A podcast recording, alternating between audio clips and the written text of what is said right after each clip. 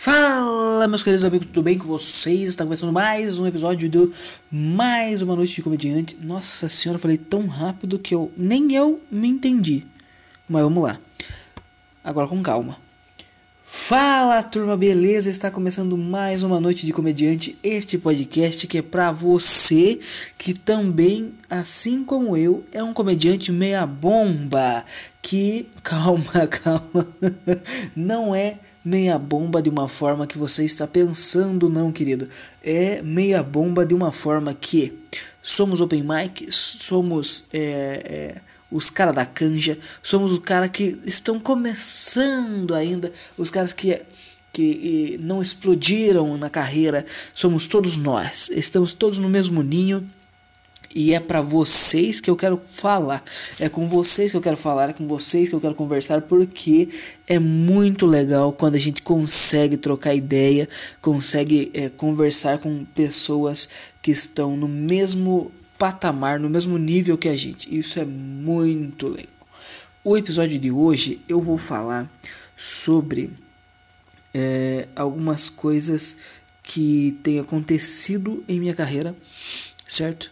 é, algumas experiências bem válidas e o episódio de hoje eu quero falar sobre é, a Copa de Stand-Up Comedy que acontece em Curitiba, lá no Curitiba Comedy, cara. Sim, eu participei desta Copa no ano passado, no ano de 2018, eu participei da Copa. É, eu estava começando ainda a fazer a fazer o, o, o tal de stand-up. Antes disso eu, eu era palhaço, ainda sou palhaço, palhaço você não deixa de ser, né? Certo? É, mas mas eu trabalhava como palhaço no teatro e eu era ator também. Então eu eu fazia esses dois tipos de trabalho e eu comecei a fazer o stand-up o ano no ano de 2018. No mesmo ano eu fui para Curitiba e participei da Copa de Stand-Up. É uma experiência totalmente válida, uma experiência muito legal, porque você pode trocar ideia com vários comediantes que estão no mesmo nível que você, sabe? E os caras sempre abraçam a gente com. É, é, como é que eu posso dizer? Eles são muito receptivos, sabe? São muito receptivos mesmo com a gente. Até os MCs da noite, que já são comediantes da, da cena de Curitiba ali, que já são maiores, são grandes, eles são muito receptivos, são muito. É, posso até dizer que cuidadosos, porque eles, eles têm esse cuidado de, de não deixar o cara para baixo, não, não deixar o cara triste, não deixar o cara mal. Quando às vezes pode não dar certo, a sua piada pode não entrar, você pode ir muito mal no palco. E aí os caras têm esse cuidado de, de não te deixar para baixo, falar, ah, vamos aí tal, e, e, te motivar a continuar. Então, nesse ponto é muito legal. O, o Comedy Club, ele também, o Curitiba Comedy, te dá um suporte muito legal nessas questões, porque os caras vivem disso, né, cara? Os caras vivem a comédia ali diariamente faz alguns anos já. O Curitiba Comedy eu acho que é uma das primeiras casas de comédia do Brasil. E então os caras têm experiência nisso, então é muito legal a, a, o suporte que toda a casa, todo esse evento consegue dar para todos os comediantes, porque todos ali estão começando, né? A Copa de Stand-Up é feito para os open mics, então é realmente muito legal esse evento. Eu participei e, e na minha chave caiu alguns comediantes muito bons, inclusive um deles que está assim na cena da comédia atualmente.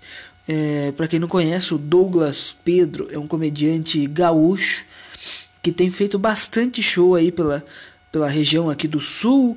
Eu acho que já foi para São Paulo algumas vezes apresentar em algumas casas grandes aí de São Paulo. É, é o Douglas Pedro. Ele, ele é o cara muito sensacional. Ele estava comigo na mesma Copa. É, a gente apresentou, acho que se não me engano, a gente apresentou na mesma noite também. Então eu tive algum papo de camarim ele com ele, foi bem divertido. É, e na época o cara era assim como nós, um cara que está começando e tudo mais, e ele acabou por ganhar a, a Copa uh, merecidamente, porque ele é muito bom, então ele acabou ganhando a Copa. E cara, se você tem oportunidade de participar, participe. Não seja esse tipo de comediante chatão que fica é, discutindo sobre regra de evento com o dono do, do negócio, entendeu? Não queira discutir com o produtor da, da noite, não queira discutir com o produtor da casa, ah, porque eu acho que tem que ser assim, acho que tem que ser assado, porque sempre nesses eventos tem regras para levar convidados, sempre tem.